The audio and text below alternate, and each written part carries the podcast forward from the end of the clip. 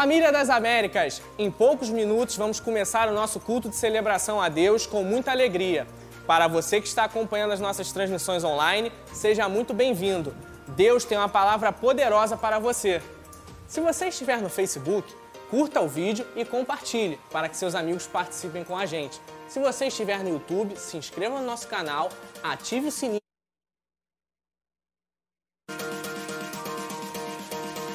Também nos procure nas redes sociais: YouTube, Facebook, Instagram e Twitter. Basta procurar por Igreja das Américas.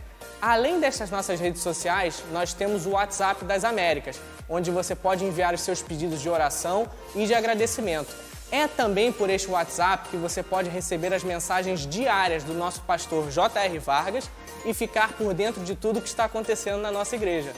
Para você receber essas informações, você precisa cadastrar o número 99 568 1543 e nos mandar um oi.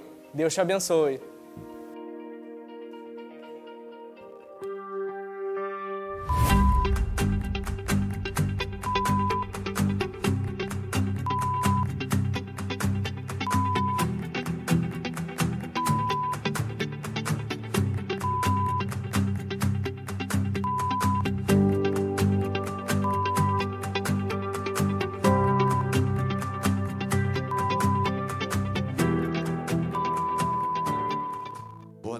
Irmãos. Boa noite, vocês aqui na igreja, vocês em casa também. Que bom estarmos mais uma vez aqui com vocês. Estarmos aqui pela graça de Deus é uma bênção. Estamos aqui para mais um culto ao nosso Deus. Já estivemos hoje de manhã e pela graça do Senhor estamos aqui de volta. Que maravilha! Quero convidar você nesse momento a ficar de pé. Você também em casa, vamos todos em espírito de adoração e de louvor louvar ao nosso Deus tenho grandes expectativas de, de hoje sairmos daqui abençoados, edificados pelo Senhor. seja também essa expectativa sua. Adore ao Senhor, abra seu coração, deixa a palavra do Senhor entrar no seu coração. Hoje é dia de transformação de vidas. Amém.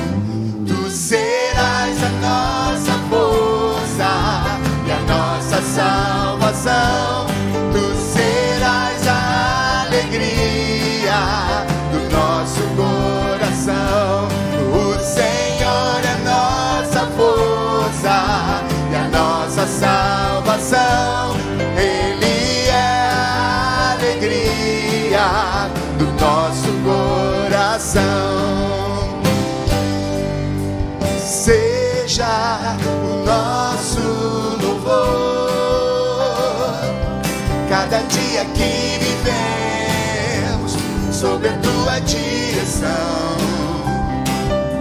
Seja o nosso viver, ouvir a tua voz, te obedecer. E mesmo quando nos sentimos fracos, tristes e sem direção.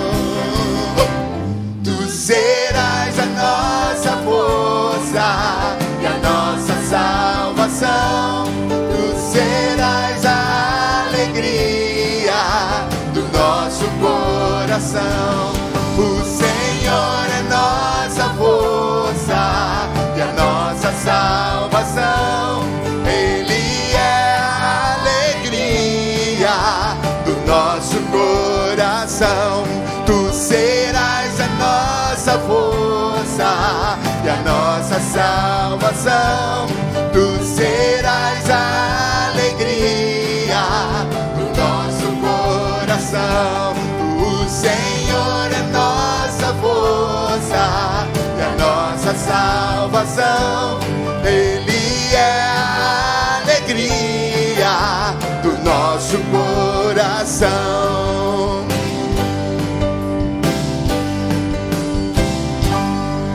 Vamos sentar, meus irmãos.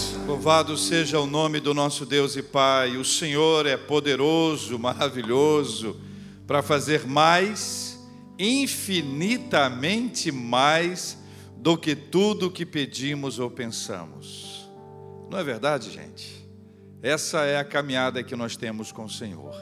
Como é bom estar diante dEle e apresentar diante dEle as nossas súplicas, nossos pedidos apresentar diante dele a nossa gratidão, nosso reconhecimento pelo que ele fez, pelo que ele faz e pelo que ele fará em nome de Jesus.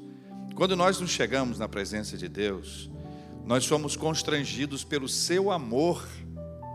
Por quê?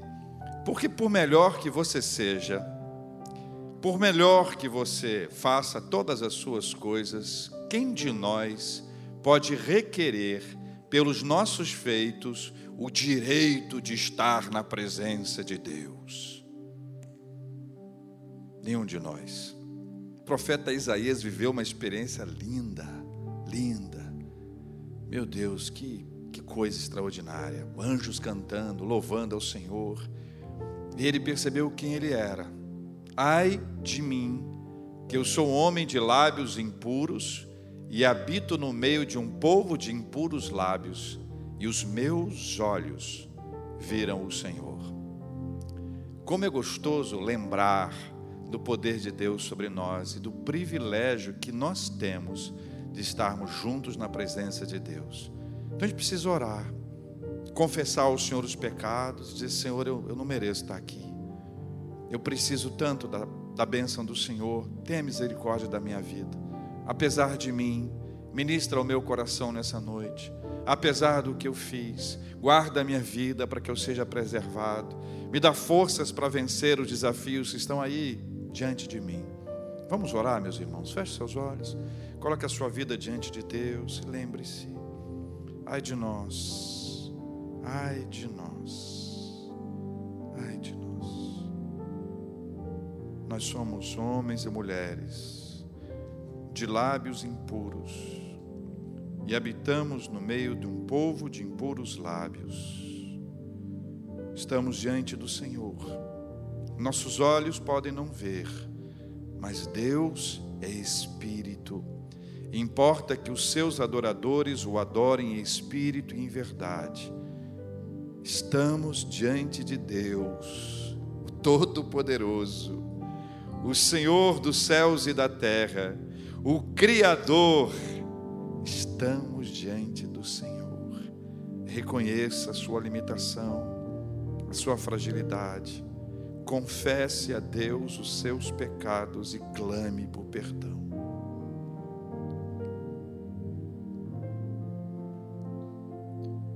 Paizinho, o Senhor resolveu nos acolher o Senhor resolveu nos trazer para dentro. O Senhor abriu os nossos olhos espirituais. O Senhor nos permitiu ter em mãos a Sua palavra. O Senhor nos permitiu ser parte da igreja de Jesus. E aqui nós estamos. Ai de nós, Pai. Ai de nós. Nós precisamos tanto da Sua misericórdia. E nós clamamos ao Senhor que naquilo que temos feito, ou pensado que sejamos perdoados pelo Senhor. Ao Senhor individualmente nós confessamos, não coletivamente, individualmente. Nós apresentamos diante do Senhor e pedimos, Pai, tenha misericórdia da gente. Nós não nascemos para viver sob o peso do pecado, mas nascemos para a liberdade, para a vida. Em nome do Senhor Jesus. Amém. O apóstolo Paulo declara em Gálatas capítulo 4, versículos 4 e 5. Quero que você leia comigo esse texto, por favor. Vindo, porém, a plenitude do tempo, Deus enviou o seu filho, nascido de mulher, nascido sob a lei, para resgatar os que estavam sob a lei, a fim de que recebêssemos a adoção de filhos somos adotados pelo Senhor, pela Sua imensa graça maravilhosa. Somos acolhidos na presença de Deus, e é um detalhe que você precisa guardar nesse texto. na plenitude dos tempos, na hora de Deus, no momento certo, Jesus chegou para mudar a história da humanidade. Esse é o registro que Paulo faz. Nós temos o privilégio de conhecer Jesus e de viver na presença dele. E temos para todos nós o desafio de anunciar essa palavra, de compartilhar essa palavra com as pessoas. E nós compartilhamos com a pregação que está sendo feita na igreja, nós compartilhamos com a plantação de novas igrejas, com a obra missionária feita no Brasil e fora dele, com as parcerias com as instituições sociais, são sérias, transparentes e cristãs. Nós temos uma grande responsabilidade e um enorme privilégio de semearmos a palavra de Deus por onde Deus nos mandar. Nós vamos orar por isso. Presbítero Wilton vai orar pela sua vida financeira, pelo seu trabalho, vai orar pela sua vida dia a dia dentro de casa, e nós vamos pedir ao Senhor que dê a você e a cada um de nós a direção, para que a gente possa olhar e dizer: eu tenho uma responsabilidade com a igreja, eu tenho responsabilidade com o avanço do Evangelho, com a pregação da palavra de Deus, eu tenho responsabilidade, cabe a mim exercer essa responsabilidade, não abrir mão dela, não deixar que outros participem disso e eu não. Sabe por quê? Porque Deus nos deu essa bênção para nós abençoarmos.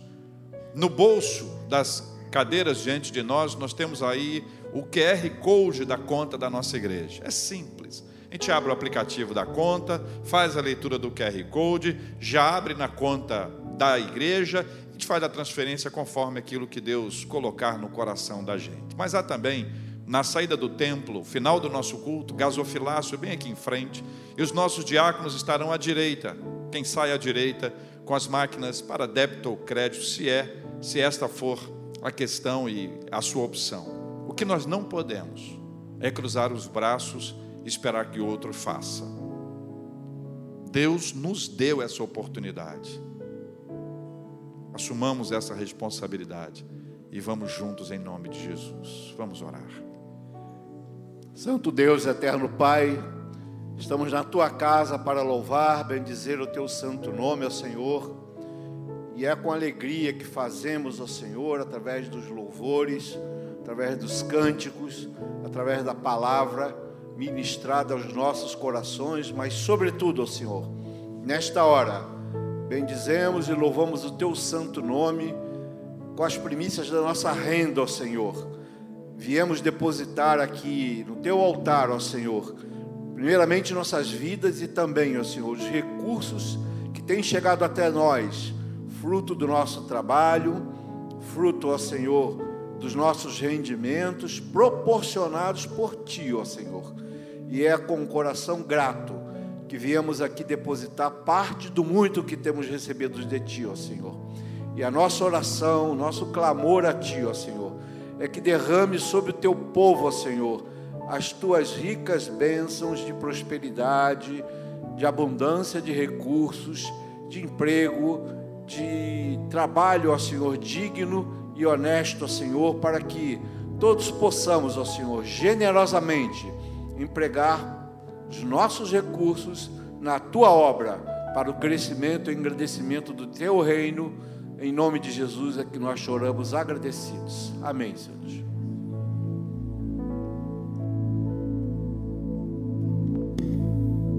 Tens liberdade aqui, Espírito de Deus, Espírito de Deus. Tens liberdade aqui, Espírito Santo, Espírito Santo. Tens liberdade aqui, Espírito de Deus, Espírito de Deus. Tens liberdade aqui, Espírito Santo, Espírito Santo. Tens liberdade aqui, Espírito de Deus, Espírito de Deus. Tens liberdade aqui, Espírito Santo, Espírito Santo. Tens liberdade aqui, Espírito de Deus, Espírito de Deus. Tens liberdade aqui, Espírito Santo, Espírito Santo. Eu sou tua casa, tua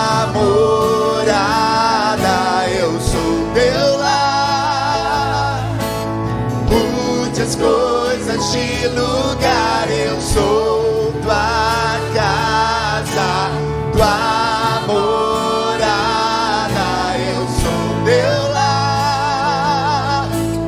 Mude as coisas de lugar.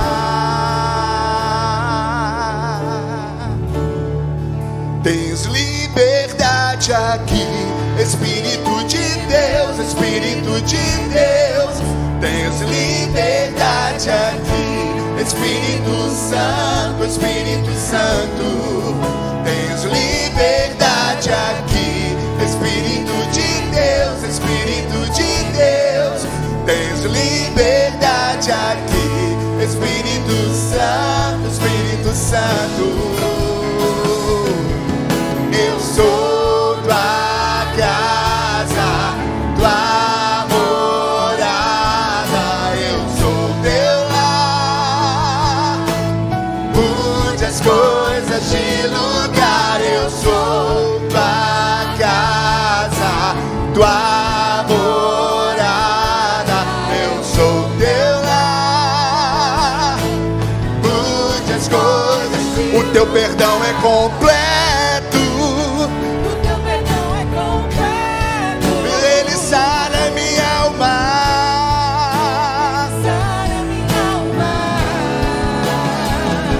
perdão é com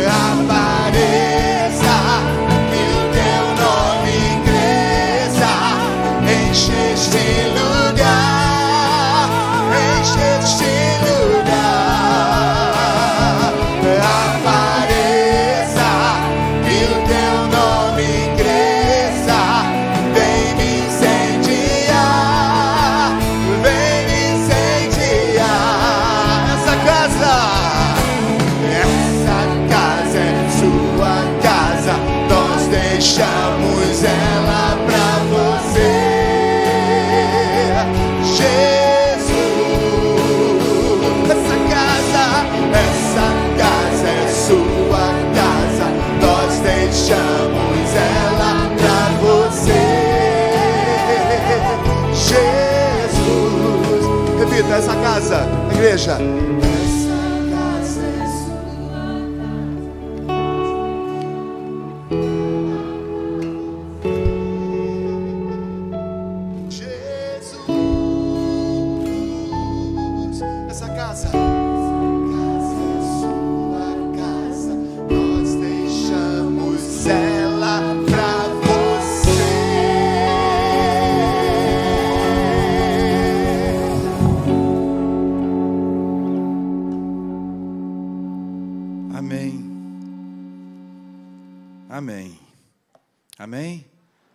Essa casa é sua, essa casa é sua.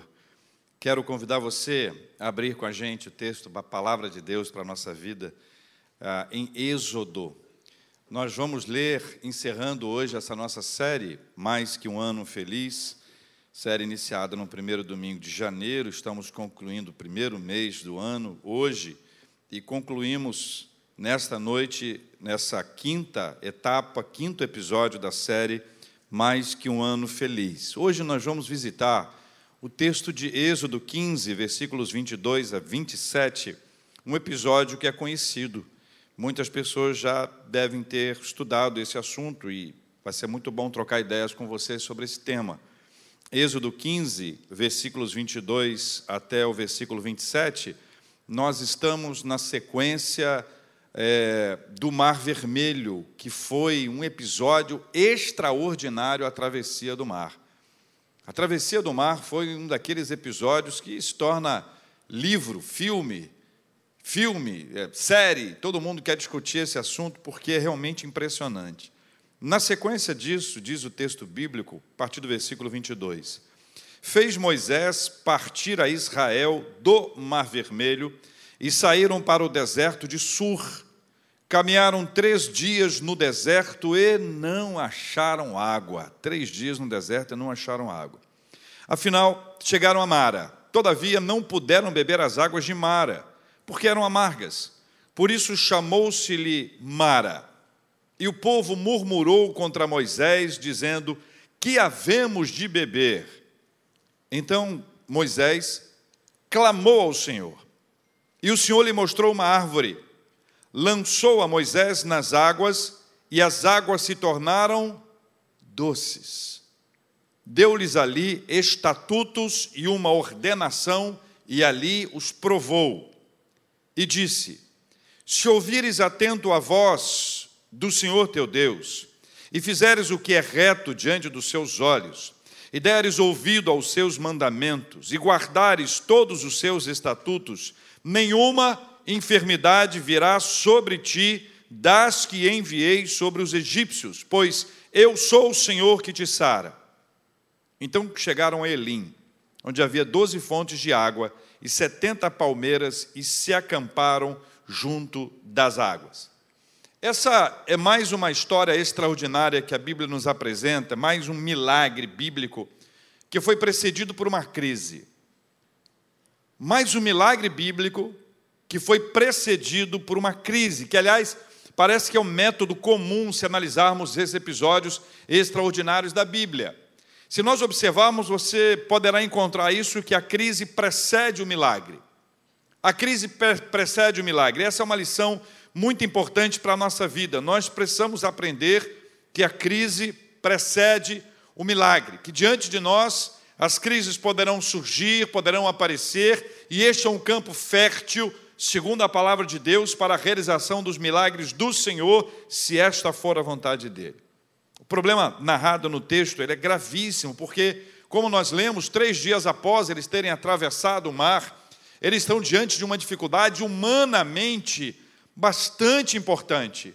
Porque se estão no deserto e não tem água, já é um problema. Se estão caminhando há três dias, já é um problema mais grave. Se eles não sabem o que vai acontecer, é gravíssimo. Então nós estamos diante de um quadro que, dentro do ponto de vista bíblico, ele é claramente descrito como algo muito difícil.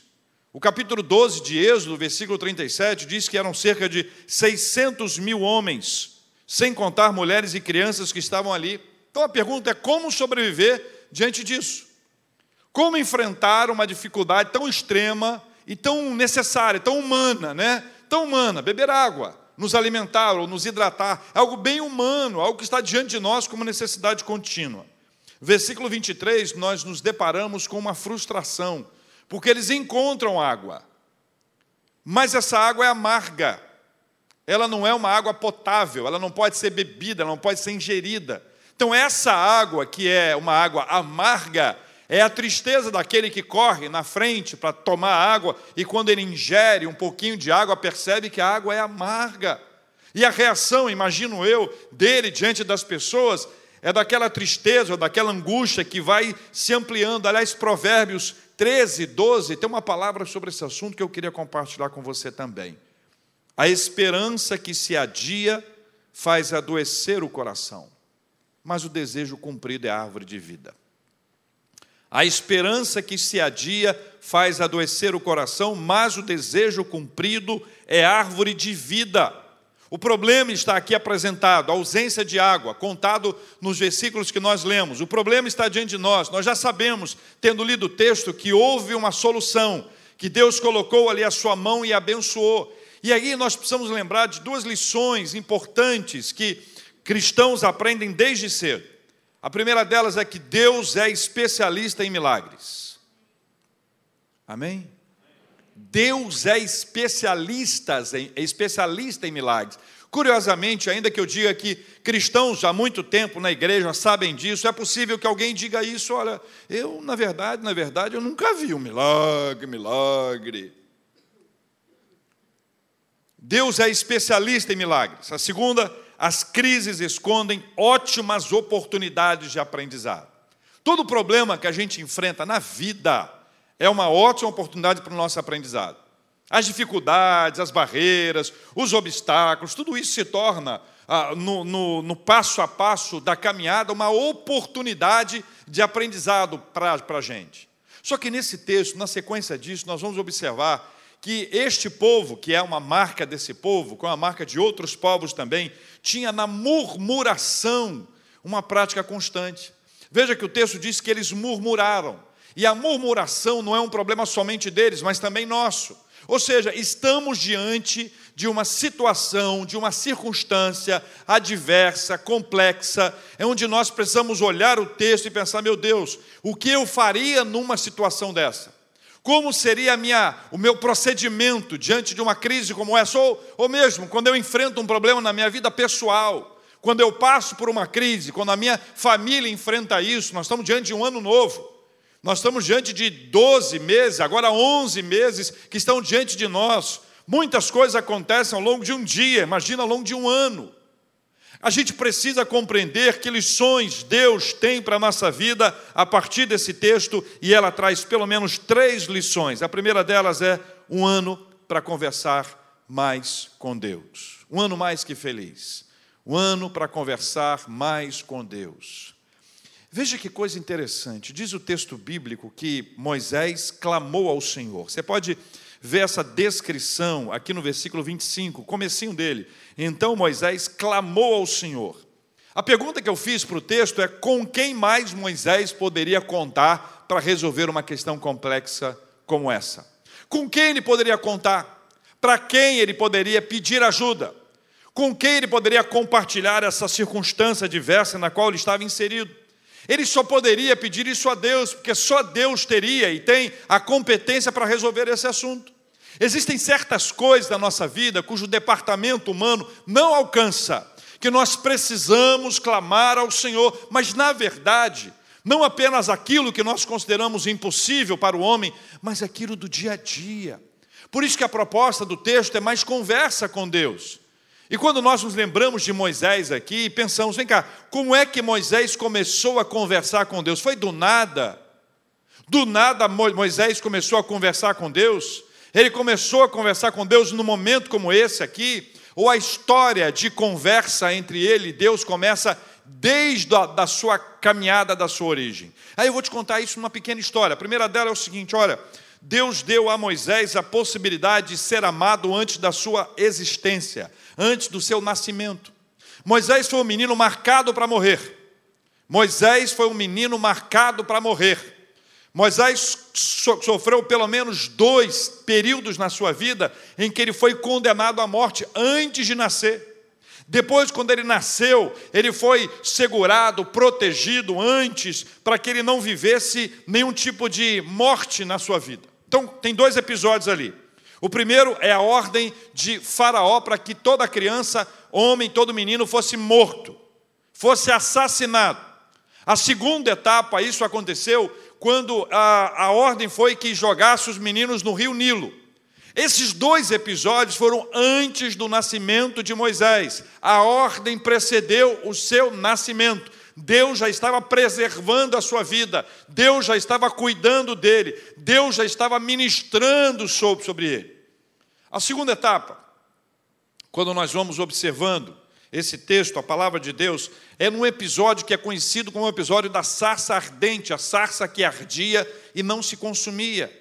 Quando ele vê aquele arbusto queimando, incendiando, sem ser consumido, ele se apresenta, ele quer conhecer, ele quer ver de perto, e a resposta do Senhor para ele foi: tira as sandálias dos teus pés, porque o lugar em que você está é uma terra santa.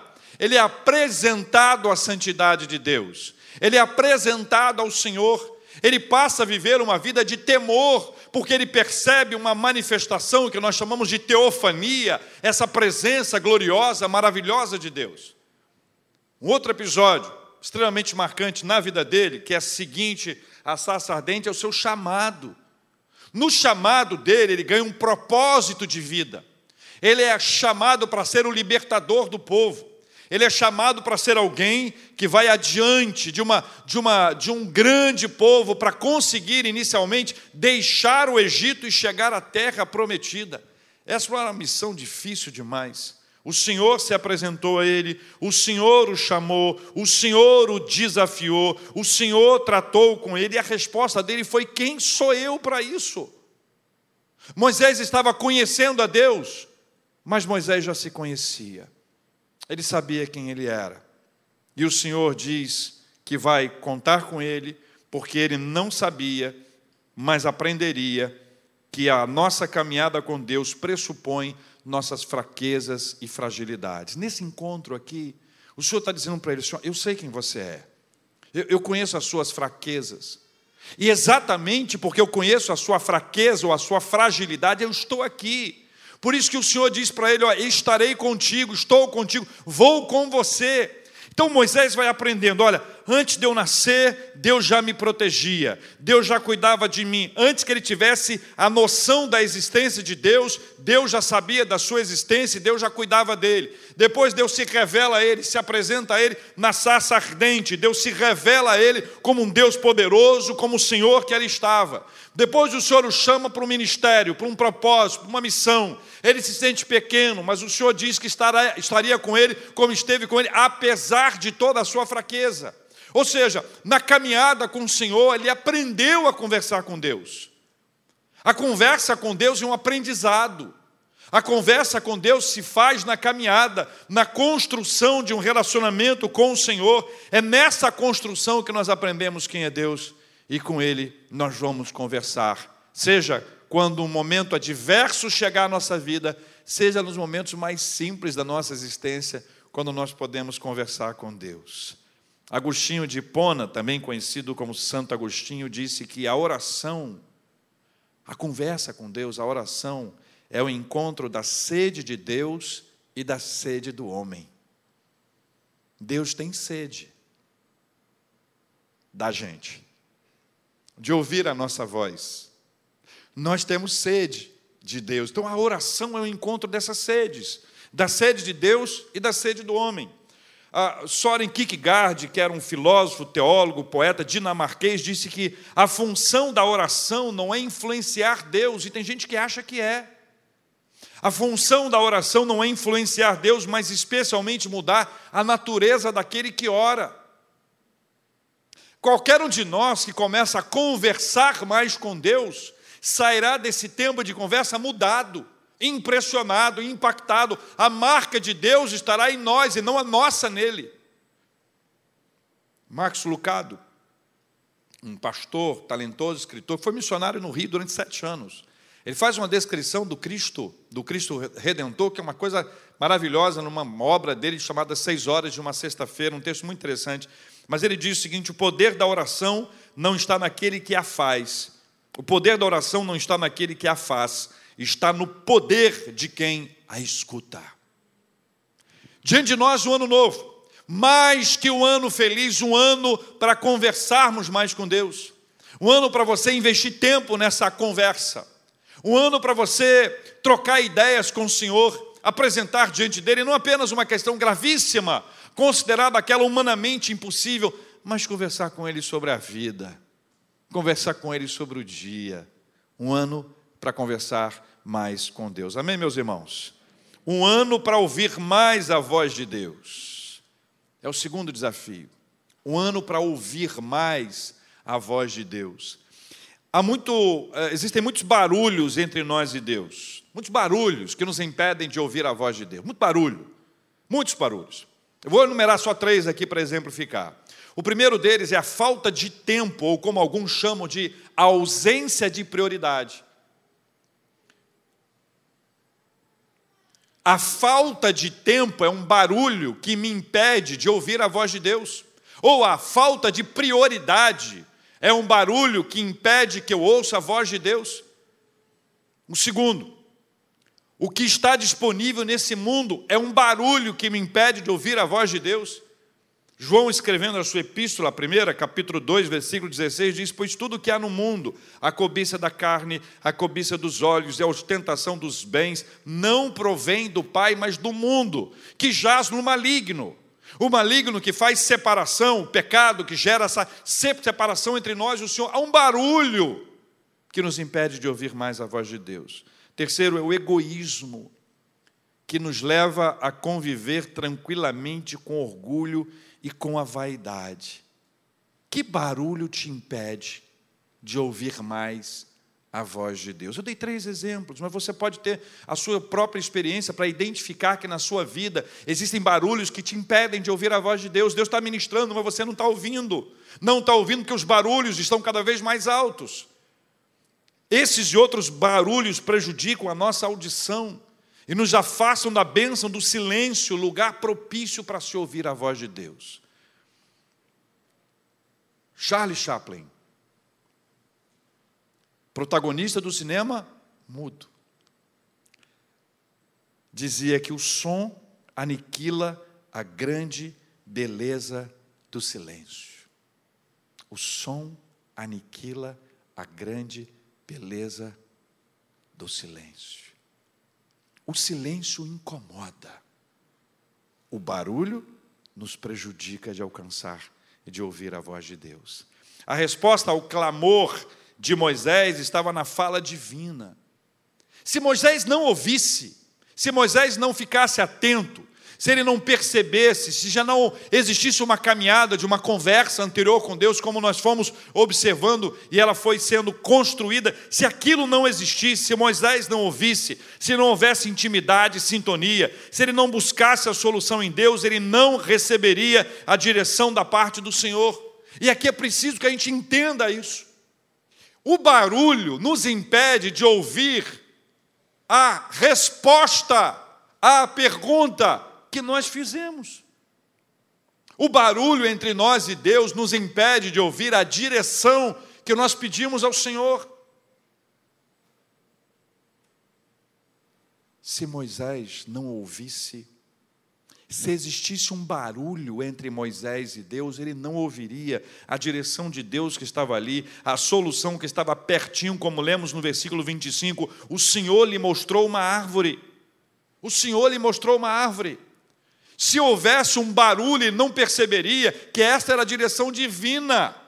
A direção divina era aquela árvore, estava pertinho dele, a ponto de poder dizer aquela árvore.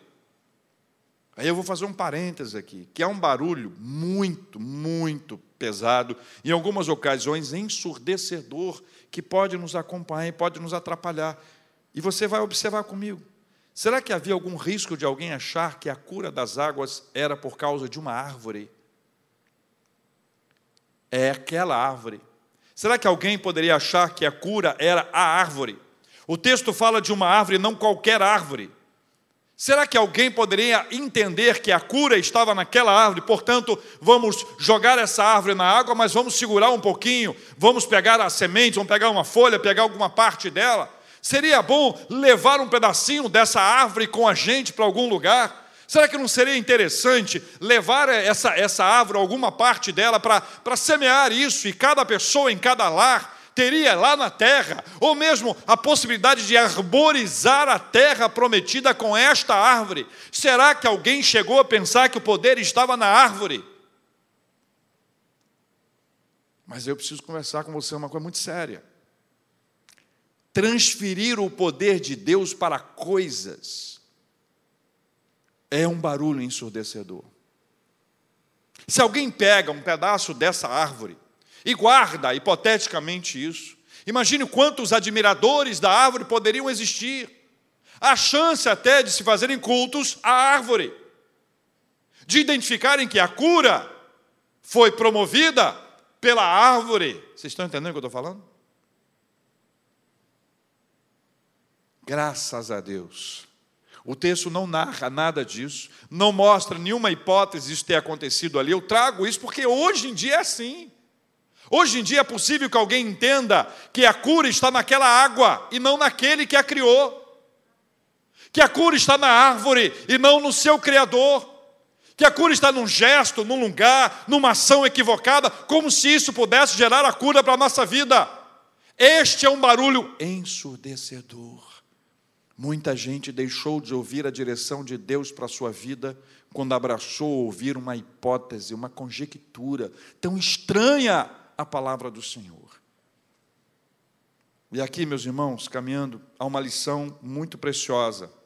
A fé em Deus, a nossa confiança nele, nos guia pelo caminho da obediência. Moisés ouviu a voz de Deus, pegou a árvore, jogou dentro d'água e as águas foram curadas. As que estavam amargas se tornaram doces, não uma graça divina, não é algo precioso de Deus, mas aqui está uma questão que envolve obediência. Quando falta fé, desaparece a obediência e as respostas para os problemas, ainda que estejam pertinho, não podem ser vistos, porque faltou fé. Faltou fé, faltou obediência. Você entende que para Moisés pegar aquela árvore, jogar dentro d'água, como o texto diz, precisou haver fé? Fé em Deus e não na árvore. Precisou haver confiança em Deus e não naquela árvore. Você compreende que ele foi obediente e você junta esses dois itens fundamentais para a nossa vida espiritual: fé e obediência. Fé e obediência. Se falta fé, vem a desobediência mas quando há fé, há obediência. Amém, meus irmãos?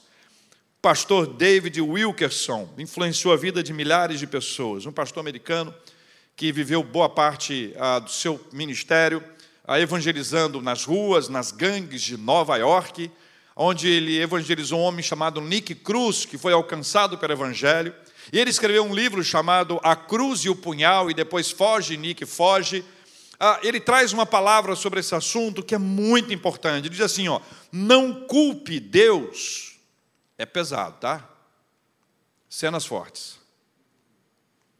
Não culpe Deus por não ouvir suas orações se você não está ouvindo o chamado dele para ser obediente. Não culpe Deus por não ouvir suas orações se você não está ouvindo o chamado dele para ser obediente. Amém? Um ano para ouvir mais a voz de Deus. Primeiro ano para conversar mais com Deus. Segundo, um ano para ouvir mais a voz de Deus. Terceiro, um ano para seguir mais a Deus. Seguir mais a Deus. O ministério público de Cristo, você deve se lembrar, foi quase sempre muito popular, né? Muita gente acompanhava Cristo. Ele ia para um lugar, a multidão ia lá, cercava Jesus. Muitas vezes ele ia para o outro lado do mar da Galiléia. Quando as pessoas descobriam, eles davam a volta, cruzavam o lago para chegar para estar perto dele. Mas olhando os evangelhos, nós percebemos que Jesus estava cercado de muita gente, mas nem todos eram seus seguidores. Existem várias, várias, é, é, vários episódios que nos mostram isso. Jesus estava cercado de muita gente, mas nem todos eram seus seguidores. Algumas pessoas estavam tão somente interessadas nos benefícios gerados por Jesus. Isso que aconteceu no dia seguinte à multiplicação de pães. No dia seguinte à multiplicação dos pães, as pessoas queriam que ele continuasse a multiplicar pães e peixes, porque estavam interessados no benefício e não no relacionamento com ele. Por isso que num dado momento do seu ministério, Jesus lança uma palavra pesada: se alguém quer vir após mim, a si mesmo se negue, tome a sua cruz e siga-me. Se alguém quer vir após mim, primeiro, a si mesmo se negue. Segundo, tome a sua cruz. Terceiro, siga-me. Jesus estava provando o coração daqueles que dele se aproximavam. Era uma prova. Era uma prova. Esse texto também nos fala de prova. Esse texto diz no versículo 25: Deus lhe deu-lhes ali estatutos e uma ordenação, e ali os provou. Uma prova estava sendo estabelecida ali. E o coração da gente é provado pelo Senhor, para saber o que nós queremos com Ele. Se é algo que está ligado à questão de um benefício, de uma bênção, e depois nós vamos arpar, deixar para trás. Deus conhece o coração da gente. O texto diz que eles estavam sendo provados. Esse texto do episódio das águas amargas foi uma prova, como mostra o versículo 25. E aqui eu quero lembrar você que está sendo desenvolvida com o povo uma dinâmica de compromisso com Deus. O que o Senhor está estabelecendo aqui, meus irmãos e irmãs, é uma dinâmica de compromisso. Ou seja, se aplicarmos ao ministério de Cristo, não bastava estar dentro da multidão, era preciso ser seguidor de Jesus. Para ser seguidor de Jesus, a si mesmo se negue, toma sua cruz e siga-me. Dentro dessa multidão aqui, daqueles que saíram do Egito, estavam indo em direção à terra prometida, não bastava mais estar na multidão, era preciso estabelecer com Jesus, com, com, com Deus nesse caso, um compromisso. Por quê? Porque os estatutos vêm, são estabelecidos, os estatutos e a ordenança, para que haja compromisso pessoal e coletivo. Só que compromisso nunca foi uma coisa fácil, nem naquela época e muito menos hoje. Mas é o que o Senhor quer. O Senhor queria e quer que nós tenhamos com Ele compromisso. Curiosamente, nós temos um certo receio de assumir como compromisso. O relato desse tempo, o que esse tempo nos mostra, é que existem muitas pessoas com dificuldade de assumir o compromisso, às vezes até com receio de uma responsabilidade que pode chegar a partir do compromisso assumido. Ninguém tem dito isso de uma forma mais clara do que Zygmunt Bauman, sociólogo e filósofo polonês, que ganhou o Brasil falando sobre a sociedade líquida, a modernidade líquida, enfim, relacionamentos líquidos. Tem duas frases dele que eu gostaria de compartilhar com, com você e aplicar ao texto hoje aqui. A primeira delas: os tempos são líquidos porque assim como a água, tudo muda muito rapidamente. Na sociedade contemporânea, nada é feito para durar. Nada é feito para durar. Isso é uma leitura que ele faz. Não é o que ele quer, não é o que ele acha que é bom, mas é a leitura que ele faz da sociedade. Ele olha e diz: assim, nada é feito para durar. O que isso implica ao assumirmos ou não compromissos?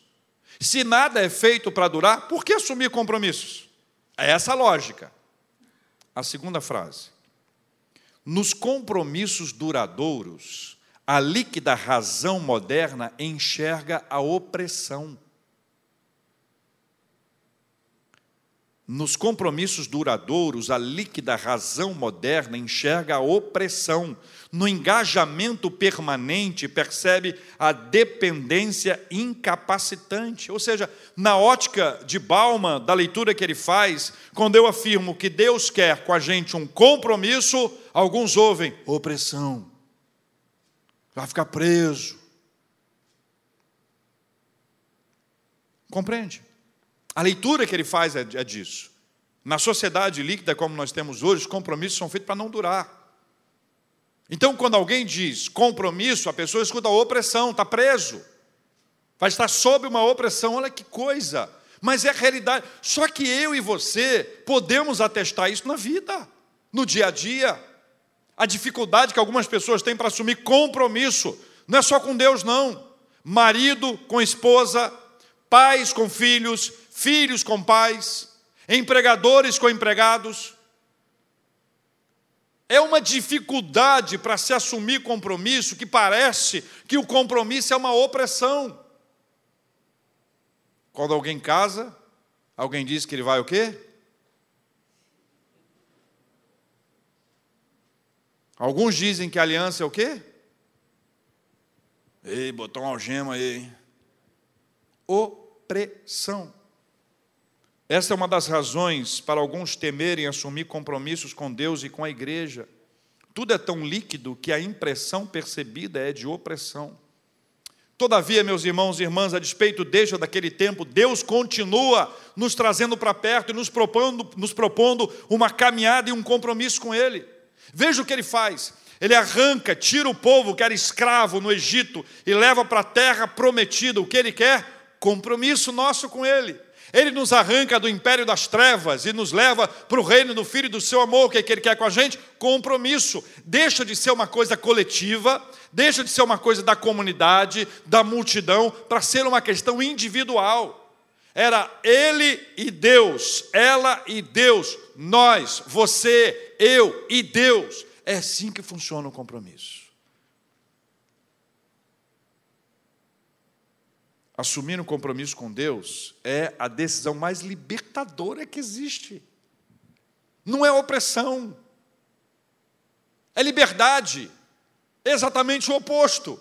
Enquanto a comunidade pode ver e perceber compromisso como opressão, nós cristãos enxergamos o compromisso com Deus como uma honra como um privilégio. Quem sou eu, quem é você, para sermos recebidos na presença do Deus Altíssimo? Mas Ele ainda assim nos ama a ponto de derramar sobre nós a Sua graça, a Sua misericórdia, nos trazer para perto dEle e querer desenvolver com a gente um relacionamento que se fundamenta num compromisso. A cura das águas amargas em doces era uma ilustração do poder de Deus já visto por este povo em diversas ocasiões anteriores. A diferença é que aqui, quando a água é transformada de amarga para doce, eles recebem estatutos e ordenança, que era para uma obediência coletiva, mas sobretudo individual, porque é sempre assim que Deus faz. Ele quer uma caminhada com a gente.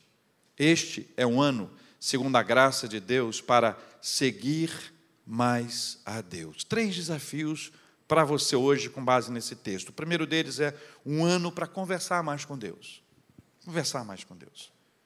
Um ano para ouvir mais a voz de Deus. Um ano para seguir mais a Deus. Este é o ano que está diante de nós. E eu quero pedir a Deus nessa oração de hoje que esta bênção seja derramada sobre a sua vida. Que você aproveite esse ano para conversar mais com Deus. Que você aproveite esse ano para ouvir mais a voz de Deus. Que você aproveite esse ano para seguir mais a Deus. Agora lembra de uma coisa: a conversa com Deus entre Moisés e Deus não nasceu do nada. Ela foi sendo construída. Moisés aprendeu uma coisa que eu quero que você aprenda hoje. A despeito da nossa consciência da existência de Deus, Ele existe antes de nós imaginarmos ou antes da gente ter ideia, consciência da Sua existência. Antes do nosso nascimento, Deus já nos amava. Antes de você nascer, Deus já te amava. A gente não tinha noção disso, consciência disso, mas Ele nos amava, Ele nos amou e Ele continua a nos amar. E tem uma lógica nisso. Conversa comigo, entenda só. Se Deus te amava antes de você nascer, antes de você ter feito qualquer coisa, boa ou ruim, está estabelecido o princípio que Ele ama apesar da gente, apesar do que a gente fez, apesar das nossas histórias, Ele nos ama. Ele vai se revelando a gente. É na sarça ardente é numa palavra, é no momento de oração, é num retiro, no acampamento, é num culto, ele vai se revelando, ele vai trazendo a gente para perto, ele vai mostrando a sua grandeza, seu poder, a sua majestade. Ele nos chama para um desafio, nos chama para uma caminhada na presença dele. Ele diz que vai estar com a gente, e a gente sabe que ele nunca deixa a gente. Deus está chamando você para conversar mais com ele. Abre o seu coração diante de Deus. Separa aquele tempo bom de qualidade. Mas lembre-se que este é um ano também para nós ouvirmos mais a voz de Deus. Há muitos barulhos entre nós e Deus. Quais são os barulhos entre você e Deus? O que é que tem te impedido, te atrapalhado de ouvir a voz de Deus? O que é que tem sido uma barreira, um barulho muitas vezes ensurdecedor, a ponto de você não conseguir ouvir. Escuta só, olha, entenda o que eu vou te falar, entenda. A gente busca uma resposta de Deus, Deus está respondendo, a gente não está ouvindo, porque é um barulho entre nós e Deus. A gente está buscando em Deus uma saída para um problema. Senhor, me dá uma saída, me dá uma saída, mas continua um barulho ensurdecedor, nos impedindo de ouvir. Se Moisés tivesse entre ele e Deus um barulho, ele não conseguiria perceber que a solução estava pertinho dele. Olha, pode ser que a solução para aquilo que você tem buscado, pode ser que esteja pertinho de você. Hoje é dia de ouvir essa voz do Senhor. A gente não vai, em hipótese alguma na nossa vida, destinar a árvore a autoria da cura. A cura não está na água. A cura não está na voz de quem ora. A cura não está nas mãos de quem a impõe. A cura não está no lugar onde nós estamos. A cura é do nosso Deus. Ele é que opera a cura. Ele continua agindo com seu poder maravilhoso. Um ano para seguir mais a Deus. Um ano para assumir esses nossos compromissos com Deus, enquanto a comunidade enxerga compromisso como opressão. Os cristãos são levantados para assumir: eu tenho um compromisso com Deus e este é o meu compromisso mais importante, do qual eu não abrirei mão. É assim que a gente reage, porque assumir um compromisso com Deus, nem de longe, se parece com opressão. É liberdade. É liberdade. Eu não deixo de fazer alguma coisa ou de ir a algum lugar porque eu sou cristão. Senão seria opressão. Eu deixo de ir porque aquilo me faz mal, porque os meus olhos espirituais foram abertos e eu pude enxergar que aquilo não é bom para a minha vida, que aquilo me afasta de Deus, aquilo me entristece, aquilo me angustia, aquilo me inquieta, aquilo não faz parte da minha vida. Eu abro mão disso, porque eu fui liberto. Antes eu era escravo disso, estava aprisionado a isso, hoje não. Pela graça de Deus nós estamos livres. Este é um ano mágico e feliz. Quero convidar você para nós orarmos por esse assunto. Para aqueles que querem ter um ano mais, um ano para conversar mais com Deus, um ano para ouvir mais a voz de Deus, um ano para seguir mais a Deus. Nós vamos também orar com as nossas orações, petições, súplicas, com ações de graças.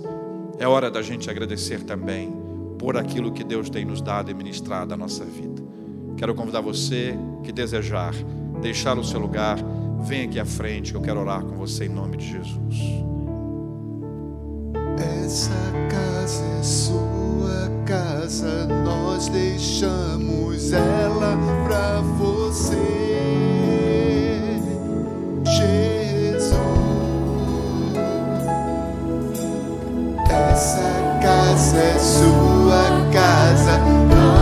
Nós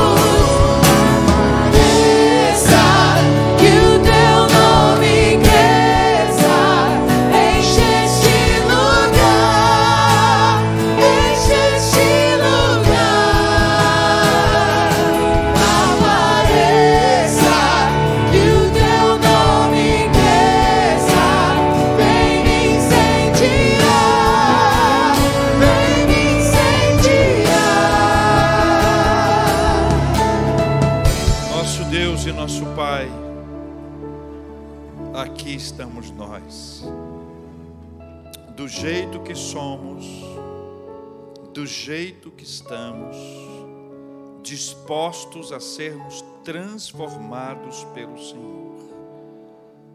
Para muitos de nós, Deus, não há forças mais,